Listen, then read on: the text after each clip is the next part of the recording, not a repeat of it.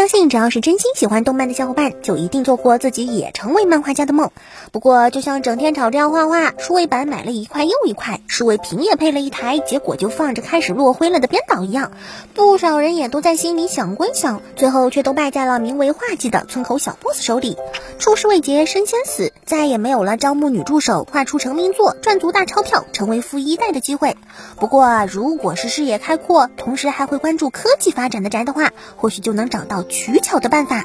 最近，日本的 Radius Five 推出了一个名为 Line Joy 的服务，就是能够通过 AI 进行相片识别，然后再转成漫画用的线稿，而且还具有六种不同风格的功能，满足各种创作需要。虽然现在这个服务是要收费的，不过以后国内 AI 运用起来以后，或许就会有类似买软件那样的一次性付费终生使用的。再加上之前大家看到的各种 AI 自动化美少女，画的很多也还不错，那以后说不定画画就真的可以靠 AI 全部完成了。之后大家就可以每天起来以后没事就跟美少女助手一起玩，然后吩咐绘画板，劝他说他已经长大了，应该要自己画画了就行了。怎么样，这个梦美不美啊？作为人气作品《狂赌之渊》里的人气角色，本片中开场就被虐的金发双马尾早乙女雅雅里，终于也获得了真人天使剧化的机会，由她做主角的《狂赌之渊双》最近已经公开了预告片，内容是雅雅里刚进入百花王学院时的情景。看了预告后，感觉。大家演的还是挺用力的，这么多惊声尖叫加狂怒战吼，放在别的作品里输出肯定已经爆表。不过说实在的，本作作为以妹子和心理战为卖点，原作和动画在画面方面都下了不少功夫，表现很细致。但电视剧嘛，这个差别就真的有点大了，这在淘宝是要被投诉的吧？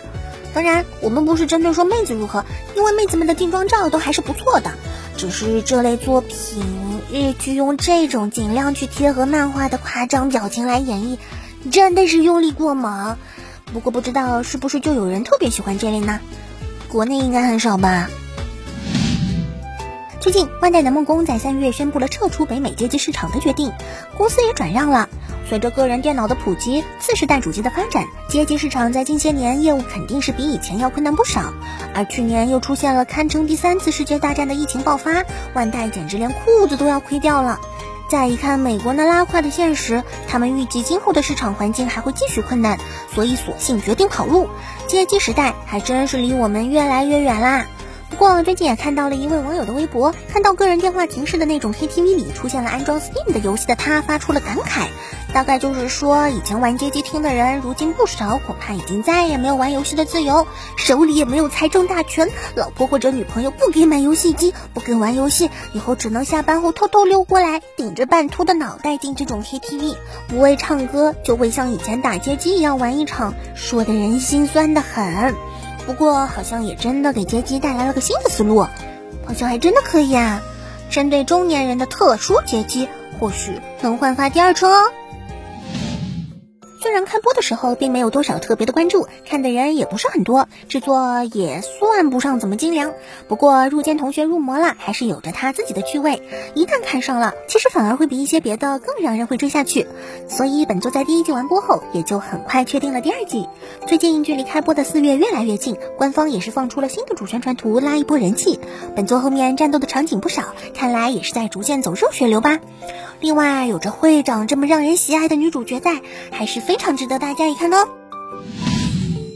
好啦，那本期的动漫新闻差不多就是这些，希望喜欢节目的小伙伴能够来点支持。那么，我们下期再见，拜拜。